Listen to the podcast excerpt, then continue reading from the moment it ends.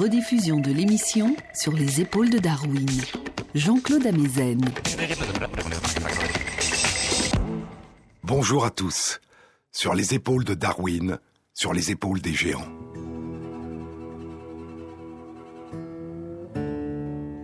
Un jour, devenu adulte, alors que j'étais à Panama, j'ai fait un pas de côté et contemplé s'écoulant à mes pieds comme une rivière crépitante l'équivalent dans le Nouveau Monde des armées qui m'avaient terrifié enfant en Afrique. Et je peux témoigner de l'impression d'étrangeté et d'émerveillement qui m'a saisi. Heure après heure, la Légion avançait devant moi, chaque soldat marchant tout autant l'un sur l'autre que sur le sol, pendant que j'attendais la reine. À la fin, elle vint, écrit l'évolutionniste Richard Dawkins dans L'horloger aveugle, décrivant sa première rencontre en Amérique centrale avec une colonie de fourmis guerrières.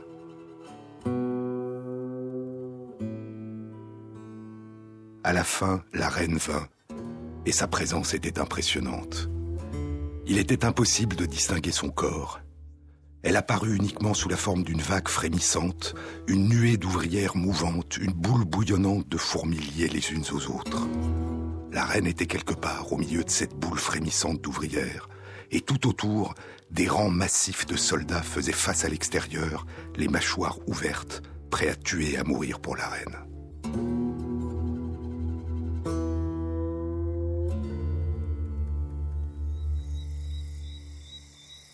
Pardonnez ma curiosité.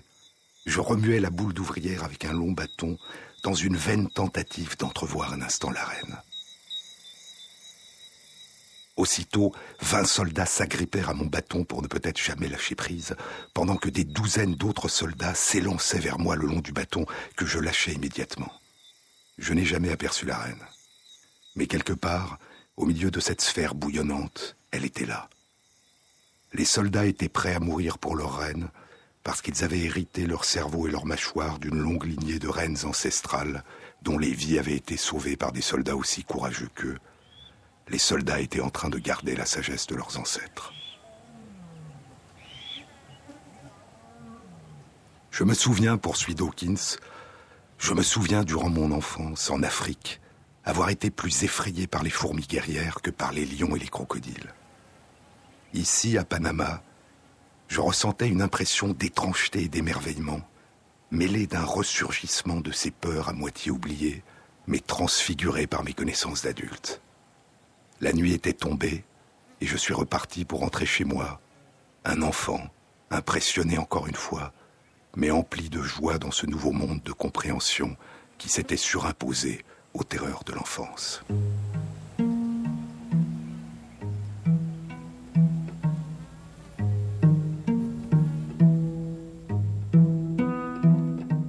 Ces armées de fourmis guerrières, dit Dawkins, sont des colonies extrêmement peuplées qui peuvent atteindre un million d'individus chez les fourmis guerrières d'Afrique et jusqu'à 20 millions d'individus chez les fourmis guerrières d'Amérique centrale et d'Amérique du Sud. Les armées transportent avec elles la reine, les œufs et les nymphes, les œufs et les nymphes étant portés dans les mâchoires des ouvrières. Les armées sont nomades, avec des périodes de marche forcée qui alternent avec des périodes de campement, de bivouac. Ce sont des armées de prédateurs, redoutables, et redoutée par les populations humaines. Des histoires terrifiantes circulent sur elle. Mais écoutons, dit Dawkins, écoutons Edward Wilson, le plus grand spécialiste des fourmis.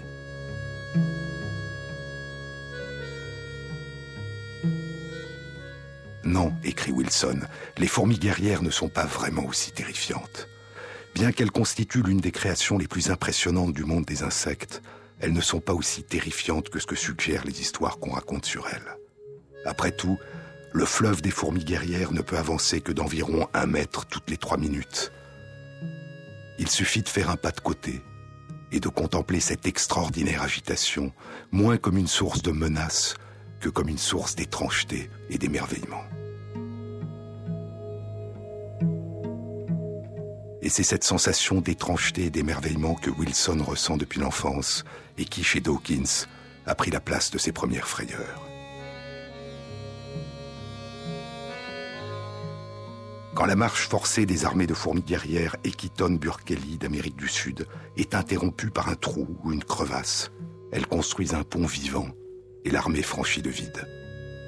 Les ouvrières se lient les unes aux autres, prenant dans leurs mâchoires les pattes de leurs voisines, et bâtissent de proche en proche le pont qui avance au-dessus du vide, jusqu'à ce que l'extrémité du pont vivant rejoigne l'autre bord.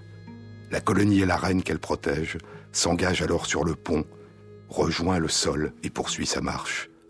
Lorsqu'elles ne sentent plus la présence de la colonie sur le pont qu'elles forment, les ouvrières défont ce pont, gagnent à leur tour le sol et rejoignent le reste de l'armée. Les fourmis de feu que Wilson, fasciné, avait découvert à l'âge de 13 ans aux États-Unis, sont capables de réalisations encore plus étonnantes. Elles vivent en Amérique du Sud et de là, utilisant les moyens de transport humains, les bateaux, elles ont envahi de grandes régions du monde. D'abord les États-Unis durant les années 1930, les années d'enfance de Wilson, puis l'Australie, et beaucoup plus récemment, il y a probablement moins de dix ans, les Philippines, la Chine continentale et l'île de Taïwan. On les appelle en espagnol hormiga brava, les fourmis courageuses, et en portugais formiga de fuego, les fourmis de feu.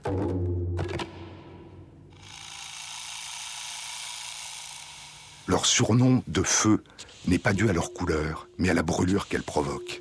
Elles mordent, plantant leur mâchoire dans la peau, et injectent un venin à l'aide d'un dard qui est situé au niveau de leur abdomen, comme ceux des abeilles et des guêpes, qui appartiennent, comme les fourmis, au grand ordre des insectes hyménoptères.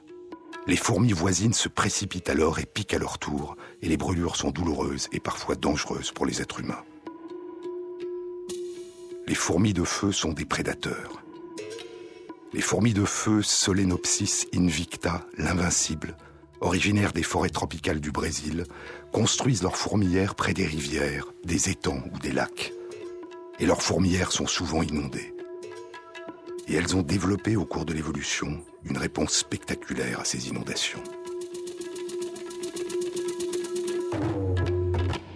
Elles s'assemblent rapidement, formant un radeau vivant, étanche, imperméable, qui flotte à la surface de l'eau, transportant le reste de la colonie qui entoure et protège la reine. La colonie, qui peut être composée de centaines de milliers ou de millions d'ouvrières, peut flotter à l'abri pendant des jours.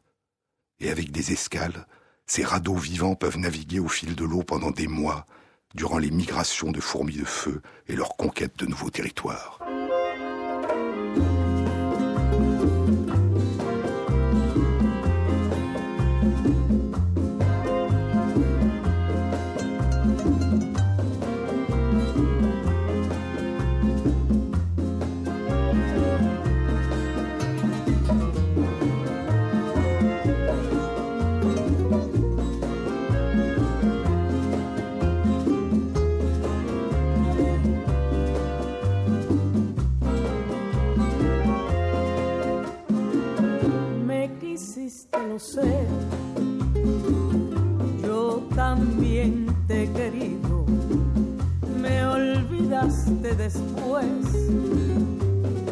Pero yo no he podido a sufrir por tu amor, me condenó el destino, ¿qué le vamos a hacer? Yo tenía que perder perdido contigo. ¿Qué le vamos a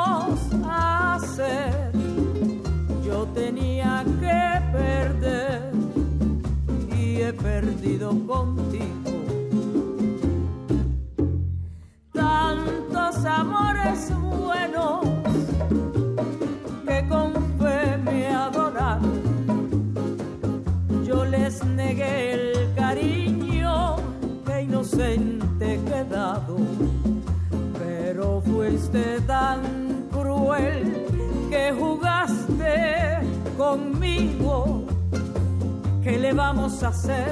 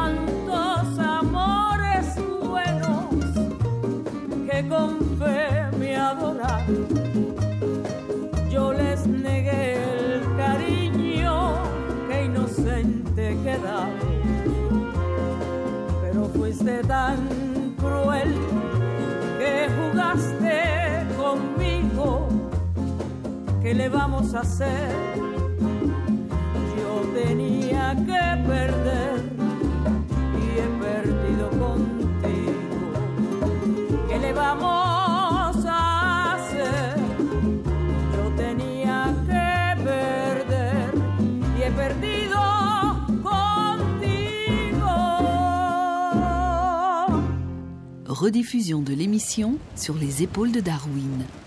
Jean-Claude Amezen. Les fourmis de feu. Des chercheurs du laboratoire d'ingénierie de l'Institut de technologie d'Atlanta aux États-Unis, en collaboration avec des chercheurs biologistes, publiaient dans les comptes rendus de l'Académie des sciences des États-Unis un article intitulé Les fourmis de feu s'auto-assemblent en radeaux étanches pour survivre aux inondations. L'article explore à la fois les mécanismes d'auto-assemblage de ces radeaux vivants et les caractéristiques de ces radeaux analysés d'un point de vue d'ingénieur en termes de mécanique des fluides, avec notamment l'arrière-pensée d'appliquer ces connaissances à la mise au point de robots capables de telles performances. L'exosquelette des insectes et des fourmis, de même que les feuilles des plantes, partagent la propriété de repousser l'eau, d'être hydrophobe, relativement imperméable à l'eau. Mais en rapprochant leur corps, en se liant les unes aux autres, en prenant dans leurs mâchoires les pattes de leurs voisines, les fourmis de feu augmentent considérablement de manière dynamique leur degré collectif d'hydrophobie, d'imperméabilité, d'étanchéité, par un processus analogue à celui qui résulte de la fabrication du tissage des tissus imperméables, les tissus waterproof. Une fourmi isolée peut, en raison de son hydrophobie relative, piéger une bulle d'air près de son corps et flotter pendant un certain temps à la surface de l'eau, puis elle va couler. Mais les radeaux vivants piègent de grandes poches d'air qui permettent aux fourmis qui sont à la base du radeau de respirer. Et ces radeaux peuvent flotter pendant des jours sans qu'aucune des fourmis qui les constituent ou qui vont et viennent à sa surface ne se noie. La première réaction des fourmis de feu à un changement brutal de leur environnement, si le sol se dérobe par exemple, est la formation extrêmement rapide d'une sphère constituée de l'ensemble de la colonie et qui contient à l'intérieur la reine. Si la sphère entre en contact avec l'eau, elle se transforme d'abord en un dôme vivant, puis en une espèce de crêpe qui constitue le radeau. L'ensemble du processus prend environ une minute et demie. Quand le radeau est constitué, sa base est formée de deux à trois couches superposées de fourmis, qui représentent environ la moitié de la colonie, et le reste de la colonie est à la surface du radeau. Les fourmis qui sont à la surface du radeau vont progressivement prendre la place de celles qui forment le radeau, mais ce changement est relativement lent. La base du radeau est sous le niveau de l'eau, mais les fourmis qui forment la base de ce radeau repoussent la surface de l'eau qui s'incurve comme un bol sans que la surface de l'eau ne se brise. Si une pression additionnelle est exercée à l'aide d'une petite branche par exemple sur le dessus du radeau qui s'enfonce, la surface de l'eau va se déformer sous le radeau, s'enfoncer, se creuser, comme un trampoline sous le corps d'une personne qui vient y rebondir. Si les chercheurs poussent le radeau sous l'eau, il se transforme immédiatement en une sphère étanche, emprisonnant des bulles d'air qui permettent aux ouvrières et à la reine de respirer. Puis, dès que la pression se relâche, la sphère remonte à la surface et le radeau se reforme. À partir de l'étude de la formation de ces radeaux vivants par plusieurs milliers de fourmis, les résultats ont fait l'objet de modélisations mathématiques pour tenter d'appréhender la dynamique de ce processus dans des colonies de fourmis de feu composées de plusieurs centaines de milliers ou de plusieurs millions d'individus. Indépendamment de leur intérêt pour comprendre les comportements et les réalisations extraordinaires des fourmis de feu, ces études représentent l'une des modalités d'exploration d'un phénomène d'importance très générale, ce qu'on appelle les processus dynamiques d'auto-assemblage, les processus émergents, les processus d'auto-organisation, au cours desquels la propagation d'interactions individuelles fait naître, en l'absence de tout contrôle central, des propriétés globales que ne possède individuellement aucune des entités qui composent l'ensemble. Ces phénomènes sont très répandus dans la nature, à toutes les échelles. C'est le cas de beaucoup des réalisations étonnantes des fourmis, de la construction des ponts vivants à celle des radeaux vivants, de la construction des fourmilières à la recherche collective de nourriture ou de nouveaux sites d'installation pour une nouvelle fourmilière. Et plus généralement, c'est le cas de tous les insectes sociaux, les termites, les abeilles. Mais c'est le cas aussi des comportements collectifs des escadrilles d'oiseaux migrateurs ou des bancs de poissons. C'est le cas aussi de certains comportements collectifs humains émergents, dont la construction des réseaux sociaux sur Internet est un exemple en pleine expansion. C'est le cas aussi à un niveau beaucoup plus élémentaire, inconscient, dans les réalisations collectives complexes des colonies de bactéries. Par exemple, je vous en ai parlé dans une précédente émission, la construction, dans certaines espèces de bactéries, lorsque l'environnement devient défavorable, de ces petits arbres dont le tronc et les branches sont constitués de bactéries qui se sont autodétruites, et au sommet, les fruits et les feuilles constitués de bactéries qui se sont transformées en spores, en graines, qui ont quasiment cessé de vivre et attendent, si l'environnement redevient favorable, de redonner naissance à la colonie. C'est le cas aussi des cellules nerveuses qui construisent et composent notre cerveau durant notre développement embryonnaire et dont les réseaux d'interaction font émerger en nous progressivement notre conscience, nos pensées, nos émotions, notre mémoire et nos rêves. Ces propriétés globales nouvelles, qu'on appelle émergentes, et que ne possède à elles seules aucune des entités qui construisent et composent l'ensemble, ces propriétés émergentes qui ne sont nulle part en tant que telles préexistantes, ni préfigurées autrement que comme une des conséquences possibles des modalités d'interaction élémentaires individuelles de proche en proche. Les fourmis ont inventé le génie civil, la construction des ponts et des radeaux. Elles ont inventé la couture, le tissage. Elles ont inventé l'élevage, une forme de symbiose, d'interaction mutuellement bénéfique avec d'autres animaux, d'autres insectes. Elles sont les gardiennes des troupeaux qui produisent la rosée de miel dont elles se nourrissent, et elles les protègent de leurs prédateurs. Mais les fourmis ont aussi développé des symbioses, des interactions mutuellement bénéfiques avec les plantes, avec les arbres. Les arbres avec lesquels elles vivent en symbiose leur fournissent un abri et une nourriture spéciale. Et les fourmis protègent les arbres de leurs prédateurs. Elles ne se sont pas contentées, il y a très longtemps, d'envahir la canopée. Elles sont devenues les gardiennes de leur royaume, les gardiennes des arbres.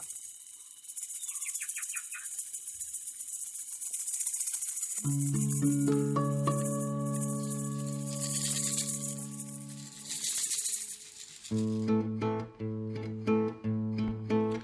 les jours on retourne la scène, geste fauve au milieu de l'arène. On ne renonce pas, on essaye de regarder droit dans le soleil. Et ton cœur au la bout des lumières, quand l'amour revient à la poussière, on ne se console pas, on s'enraye, mais on regarde droit dans le soleil.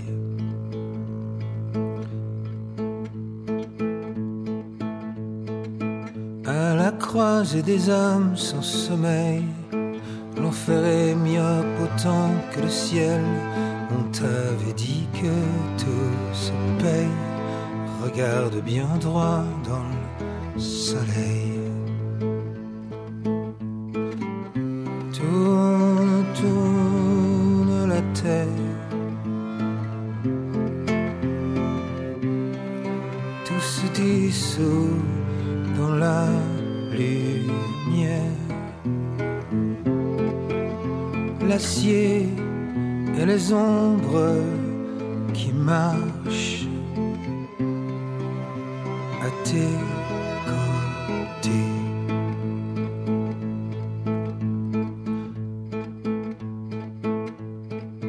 Dans le parfum des nuits sans pareil et l'éclat des corps qui s'émerveillent, ses lèvres avaient un goût de miel. On regardait droit dans le soleil.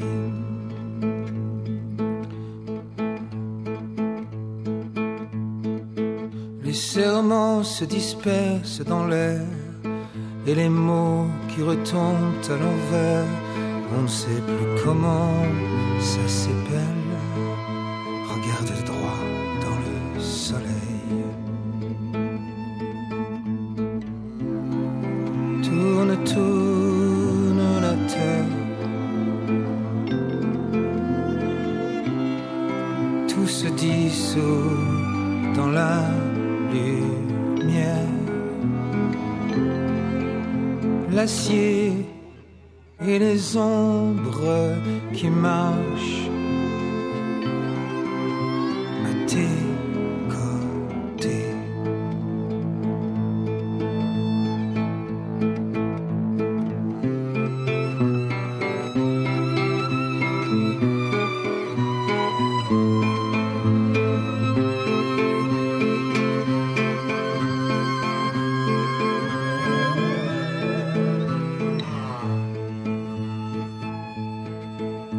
Assiégé par le chant des sirènes, sentinelle au milieu de la plaine, le tranchant de l'œil en éveil pour regarder droit dans le soleil. Jean-Claude Amezen. Dans de très nombreuses plantes, de très nombreux arbres, dont les acacias, ont émergé et évolué au cours de l'évolution des relations de type symbiotique avec de nombreuses espèces de fourmis qui les protègent contre les herbivores. Ces arbres développent des gonflements creux à la base de certaines épines ou des épines gonflées creuses qu'on appelle des domacia, des domiciles, qui constituent des abris à l'intérieur desquels les fourmis construisent leurs fourmilières. Et d'autre part, ces arbres secrètent du nectar en dehors de leurs fleurs, à la base de leurs feuilles, nectar dont se nourrissent les fourmis qui les protègent. Ces domiciles et cette sécrétion de nectar extrafloral ne se développent pas dans les espèces végétales qui ne vivent pas en symbiose avec les fourmis. Certaines des modalités d'interaction entre les fourmis et les arbres impliquent des mécanismes subtils. Leonardoxa africana africana vit en symbiose avec certaines espèces de fourmis qui le protègent. Les fourmis habitent dans les domacia et patrouillent en permanence les feuilles les plus jeunes. Elles ne visitent les feuilles plus âgées qu'à intervalles espacés pour y recueillir le nectar qu'elles secrètent. Mais lorsque les feuilles plus âgées sont agressées par un insecte ou un animal vertébré herbivore, les fourmis accourent et chassent le prédateur herbivore. Des chercheurs ont identifié le mécanisme qui alerte les fourmis. Elles répondent à une substance volatile, une odeur, émise par la feuille, le méthylsalicylate. Les feuilles jeunes, les plus vulnérables aux prédateurs, libèrent en permanence le méthylsalicylate et sont protégées en permanence par les fourmis qui les patrouillent. Les feuilles plus âgées, plus résistantes, ne libèrent pas de méthylsalicylate sauf quand elles sont agressées par des herbivores. Ce système de communication sophistiqué fait appel à une substance très répandue dans le monde des plantes, y compris celles qui ne vivent pas en symbiose avec les fourmis. Le salicylate, extrait à l'origine par l'homme à partir des saules, a été à la base de la fabrication il y a plus d'un siècle de l'un des médicaments les plus utilisés dans le monde, l'acide acétylsalicylique, encore appelé aspirine. Je vous ai parlé dans une précédente émission des frontières mouvantes entre interaction mutuellement bénéfique et exploitation, parasitisme. Il s'agissait des chenilles de papillons bleus qui se faisaient adopter par les fourmis qui les installaient dans leur fourmilière et les nourrissaient et les protégeaient pendant un à deux ans avant qu'elles ne se métamorphosent en papillons.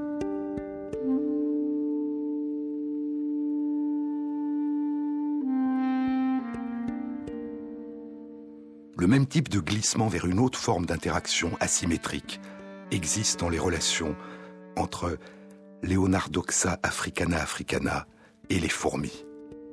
Des fourmis d'une espèce parasite peuvent occuper les domiciles, à la base des épines, et prélever le nectar extrafloral.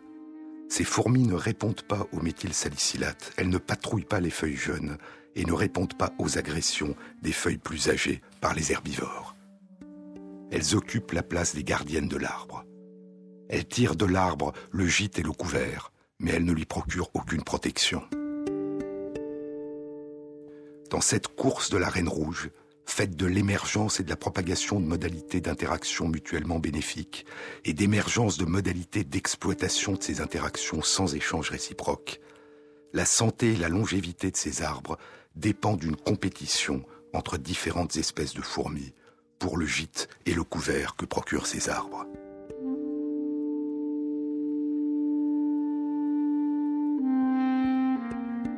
Ces équilibres sont complexes.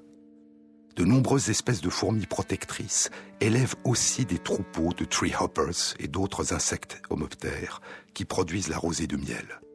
Et ainsi les fourmis sont à la fois les gardiennes des arbres qui leur fournissent domicile et nectar et qu'elles protègent contre leurs prédateurs herbivores, et en même temps, elles sont les protectrices de leurs troupeaux de petits herbivores qui leur fournissent la rosée de miel et la santé de l'arbre dépendra de la taille minime ou importante de ces troupeaux que les fourmis protègent.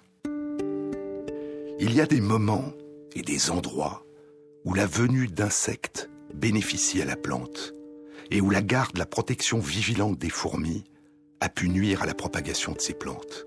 C'est où et quand les fleurs sont pollinisées par des insectes comme les abeilles. Il y a 14 ans, des chercheurs publiaient dans la revue Nature une observation sur les modalités d'interaction entre des acacias en Afrique de l'Est et des fourmis, des espèces crématogastères qui les protègent. Au moment où les fleurs de l'acacia s'ouvrent et vont être pollinisées, des substances volatiles sont émises par les fleurs qui éloignent les fourmis de ces fleurs. Avant, les bourgeons sont visités et protégés. Après la période de pollinisation, les fleurs sont à nouveau visitées par les fourmis, qui les protègent contre les scarabées qui dévorent les fleurs et les graines en train de mûrir.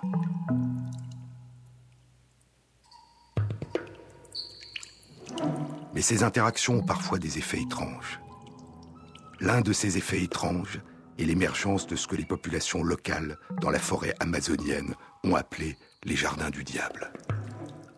Il y a dans la forêt amazonienne de grands espaces, de très grandes clairières naturelles, occupées exclusivement par une seule espèce d'arbuste, Duroya hirsuta. Autour règne la diversité des arbres et des plantes de la forêt amazonienne. À l'intérieur de la clairière, du jardin naturel, pousse une seule espèce d'arbre. Les légendes locales racontent que ces jardins étranges sont cultivés par un esprit maléfique de la forêt, d'où leur nom, les jardins du diable. Les recherches suggéraient que c'étaient les arbres d'Uroya hirsuta qui sécrétaient des substances qui empêchaient la pousse de toute plante d'une autre espèce que la leur. Mais une publication il y a six ans dans la revue Nature révélait une toute autre explication. Duroya hirsuta vit en symbiose avec les fourmis Myrmelachista schumani qui habitent ces domatia les chercheurs plantèrent à l'intérieur et à l'extérieur du jardin du diable de jeunes pousses d'arbres communs de la forêt amazonienne.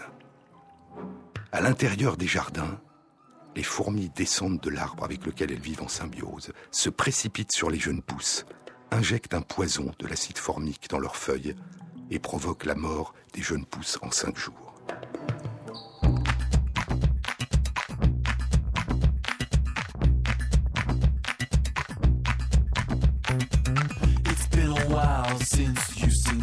Sunshine. She asked me why, and I said trouble on my mind. That ain't right. That ain't right. Said there's trouble everywhere, there's trouble all the time. You're always looking for something you'll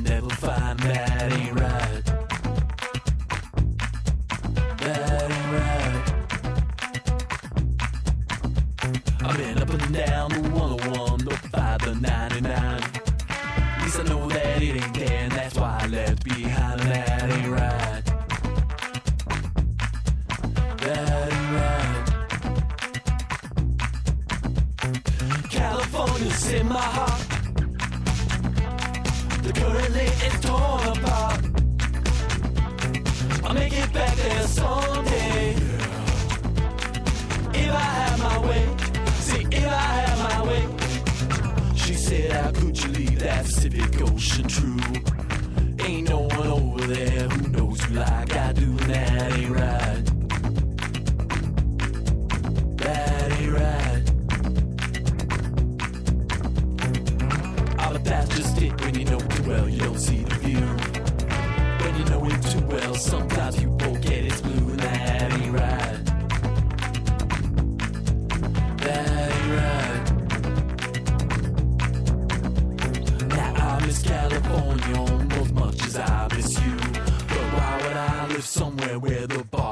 Boss it too. That ain't right.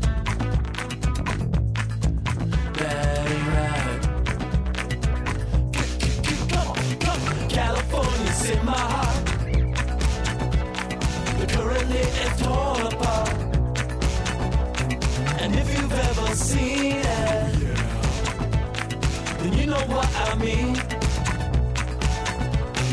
California's on my mind. Not just now, but all the time. I'll make it back there someday. If I have my way, say if I have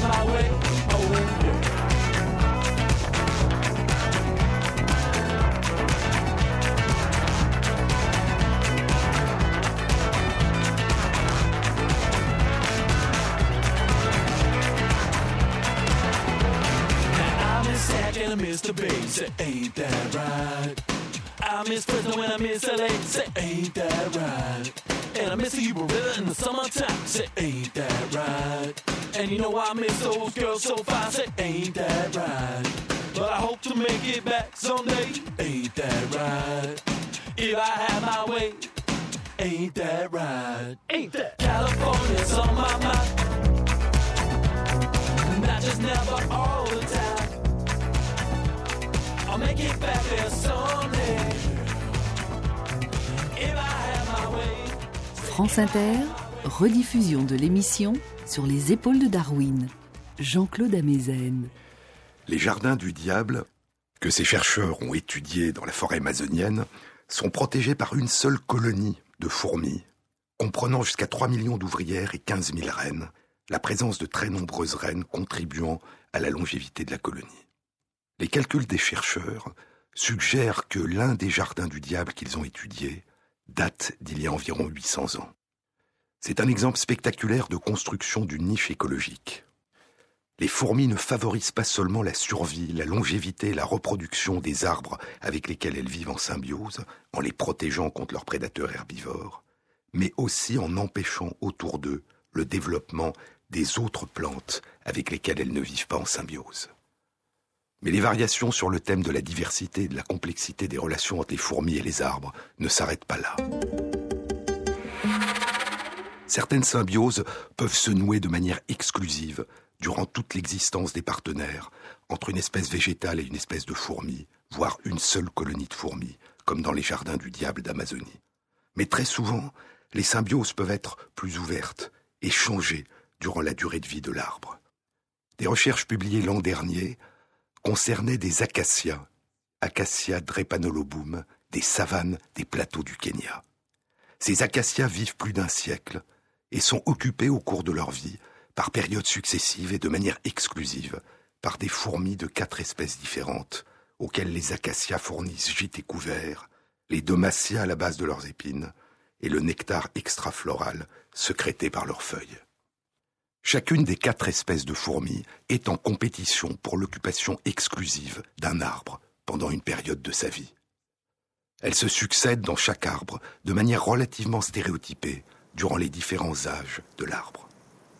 Mais ces quatre espèces ont des modalités d'interaction très différentes avec les acacias et des effets très différents sur leur pousse, leur survie et leur reproduction.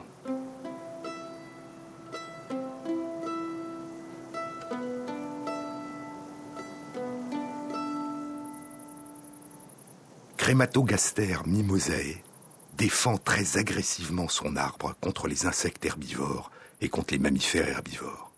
Elle prédomine, occupant à un moment donné environ la moitié de tous les arbres. Les trois autres espèces de fourmis occupent chacune à un moment donné environ 15% des arbres. Crématogaster nigriceps, comme Mimosae, est un excellent défenseur de l'arbre contre les herbivores. Mais elle a d'autres effets. Elle stérilise l'arbre en coupant ses fleurs et coupe aussi les bourgeons à la périphérie de l'arbre, empêchant l'enchevêtrement de ses branches avec les branches des arbres voisins et protégeant ainsi la colonie de fourmis de l'envahissement de l'arbre par d'autres fourmis qui occupent les arbres voisins.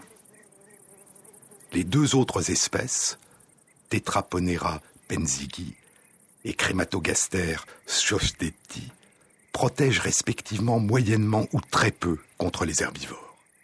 Penzigui détruit le nectar extrafloral, se nourrissant de pollen et réalisant ainsi une stratégie de la terre brûlée qui, en supprimant la production de nectar, évite l'installation des fourmis des autres espèces. Crématogaster schotedi, quant à elle, n'habite pas dans les domatia fournis par l'arbre, mais favorise l'attaque de l'arbre par des scarabées qui creusent des trous dans l'arbre, et ce sont ces abris creusés par les scarabées qu'utilisent ces colonies de fourmis comme habitat.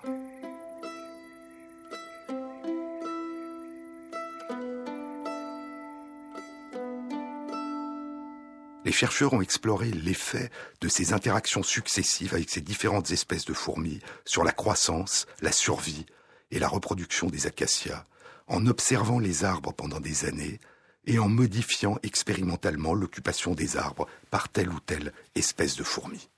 Les résultats qu'ils ont obtenus sont surprenants. Quelle que soit l'espèce de fourmi parmi ces quatre espèces qui les colonisent pendant quelques années, la survie des acacias est plus importante que s'ils ne sont pas colonisés par des fourmis. Ils produisent aussi plus de graines, sauf pendant qu'ils sont colonisés par Tetraponera penzigi qui les stérilise. Mais penzigi colonise surtout les jeunes acacias et la stérilisation pendant cette période de leur vie a pour effet d'augmenter leur croissance et leur survie.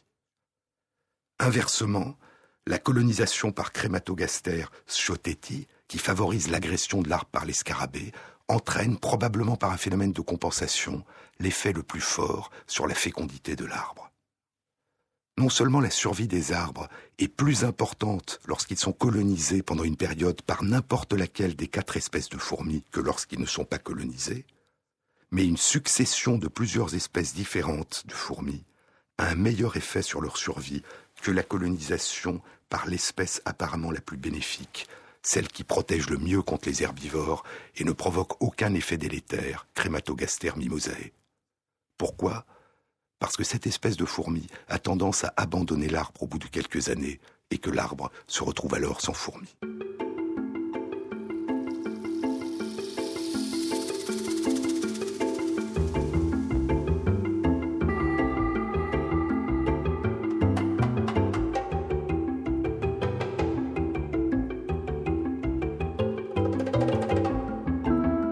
Ces études indiquent que les effets globaux de ces interactions sur la survie et la reproduction des acacias ne se révèlent que si on prend en compte l'ensemble des interactions successives au cours de leur longue vie avec l'ensemble de leurs partenaires.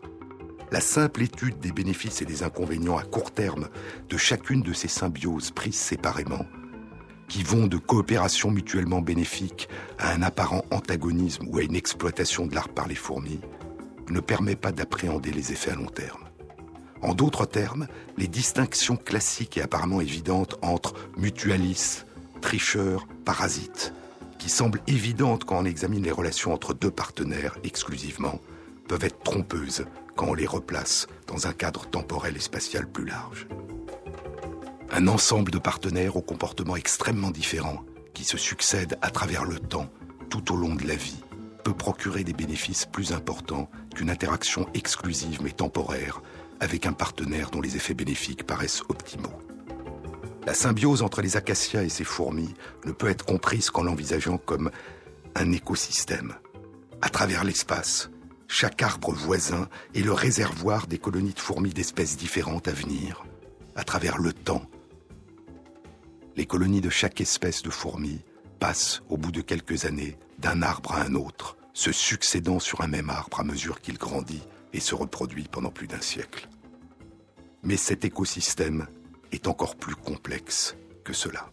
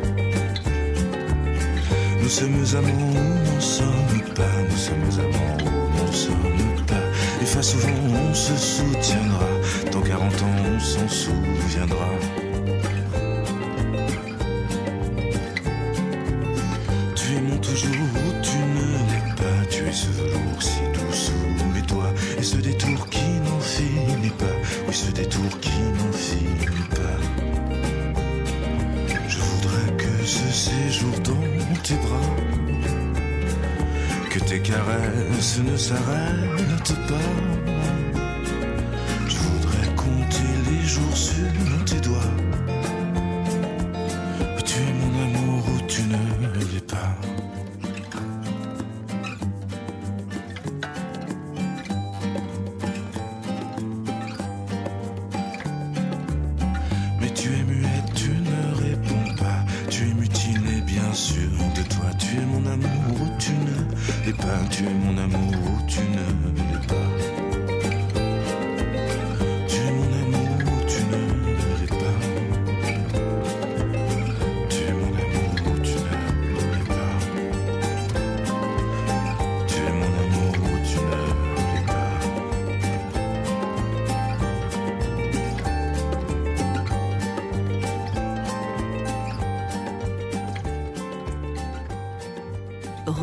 De l'émission Sur les épaules de Darwin, Jean-Claude Amezen. Des relations complexes, étroites, symbiotiques entre les arbres d'une espèce, des acacias, et quatre espèces différentes de fourmis qui les habitent. Il y a trois ans, le même groupe de chercheurs avait publié les résultats d'une autre étude sur ces acacias dans la revue Science. Les chercheurs avaient exclu, pendant dix ans, de certains endroits de la savane des plateaux kényans, les grands mammifères herbivores sauvages de plus de 15 kilos. Et ils avaient exploré l'effet sur les acacias de cette absence de grands mammifères herbivores qui se nourrissent des feuilles de ces arbres. Le résultat était surprenant. La mortalité des acacias avait doublé. Mais ce n'était pas l'absence d'herbivores qui avait directement provoqué la mort des acacias, c'était les modifications que cette absence avait causées dans les modalités d'interaction entre les acacias et les quatre espèces de fourmis symbiotiques qui y vivent. En l'absence de prédation de leurs feuilles par les grands mammifères herbivores, les acacias ont progressivement et fortement diminué la production de domicile pour les fourmis, la production des domacia, ces épines gonflées, creuses, et ont fortement diminué la production de nectar extrafloral à la base de leurs feuilles. Les supports de l'interaction symbiotique ancestrale avec les fourmis se sont progressivement défaits et les relations entre les fourmis et les acacias se sont modifiées. Sauf avec une espèce, la fourmi Crématogaster nigriceps, qui continue à occuper environ 15% des acacias et pour lesquels ces acacias continuent à produire des domiciles et du nectar extrafloral. Nigriceps, qui coupe les fleurs, stérilisant l'arbre, mais qui coupe aussi les bourgeons latéraux, mimant probablement pour l'arbre la prédation par les mammifères herbivores qui arrachent leurs feuilles et leurs bourgeons. Mais en dehors de cette exception, pour Nigriceps, ces acacias, âgés de 45 à 70 ans, se sont adaptés à la disparition de leurs prédateurs mammifères en cessant de fournir gîtes et couverts à leurs gardiennes. Remarquable plasticité du développement de l'arbre en fonction du changement de son environnement. Les grandes colonies de fourmis Crématogaster mimosae, les meilleures protectrices des arbres contre les herbivores, qui occupaient auparavant environ la moitié des arbres, devant cette réduction en nombre de domiciles et de nectar, elles n'occupent plus que 35% des arbres et la taille de leur colonie sur chacun des arbres qu'elles occupent a diminué de moitié. Elles ont changé de comportement. Privées de nectar, elles ont augmenté considérablement la taille des troupeaux d'insectes homoptères qu'elles élèvent et qui leur fournissent la rosée de miel. Et elles chassent moitié moins les autres petits herbivores qui agressent l'acacia, En d'autres termes, elle protège moins l'arbre et augmente indirectement sa prédation par les producteurs de rosée de miel. Dans le même temps, la proportion d'arbres occupés par les fourmis Crématogaster schoteti a doublé. Elle est passée à 30%. Elles occupent les arbres libérés par Mimosae et favorisent l'arrivée des scarabées qui creusent des trous dans l'arbre, trous qu'occupent ces colonies de fourmis. L'effet global de ce changement d'interaction entre acacia et fourmis est une diminution de la croissance des arbres et un doublement de leur mortalité. Et ainsi, de manière apparemment paradoxale, la disparition des grands herbivores, de certains de leurs prédateurs, a un effet négatif sur la croissance et la survie des acacias de la savane du Kenya. Les grands mammifères herbivores des savanes africaines ont probablement contribué depuis très longtemps à l'évolution et au maintien des interactions mutuellement bénéfiques entre les acacias et les fourmis, et la simulation expérimentale de leur extinction produit, en une dizaine d'années seulement, une modification profonde de ces interactions, défaisant rapidement ces interactions ancestrales et mutuellement bénéfiques. L'actuelle diminution provoquée par les activités humaines du nombre des grands herbivores à travers l'Afrique pourrait aussi avoir des conséquences importantes et jusque-là inattendues sur l'état des écosystèmes dans lesquels ils vivent.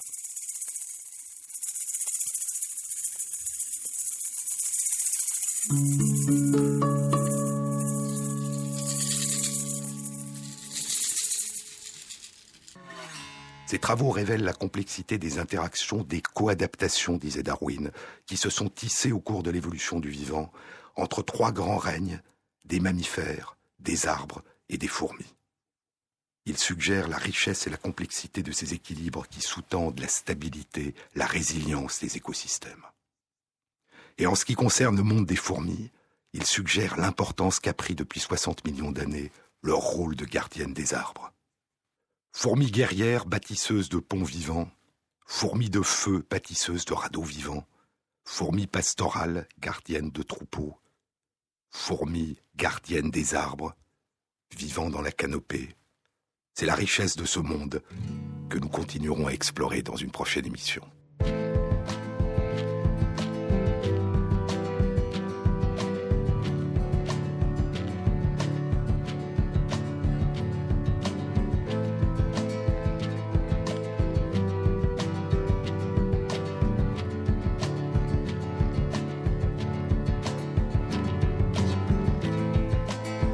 Step back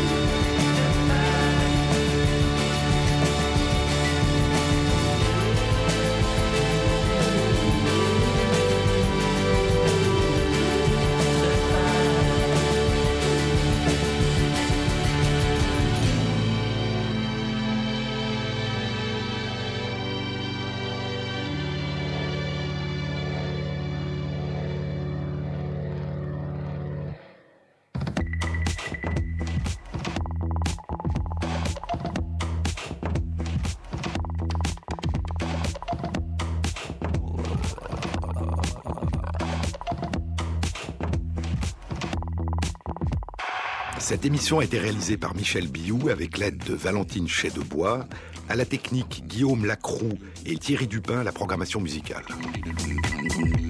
Et merci à Christophe Magère qui intègre sur la page de l'émission sur le site franceinter.fr les références aux articles scientifiques et aux livres dont je vous ai parlé. Bon week-end à tous, à samedi prochain.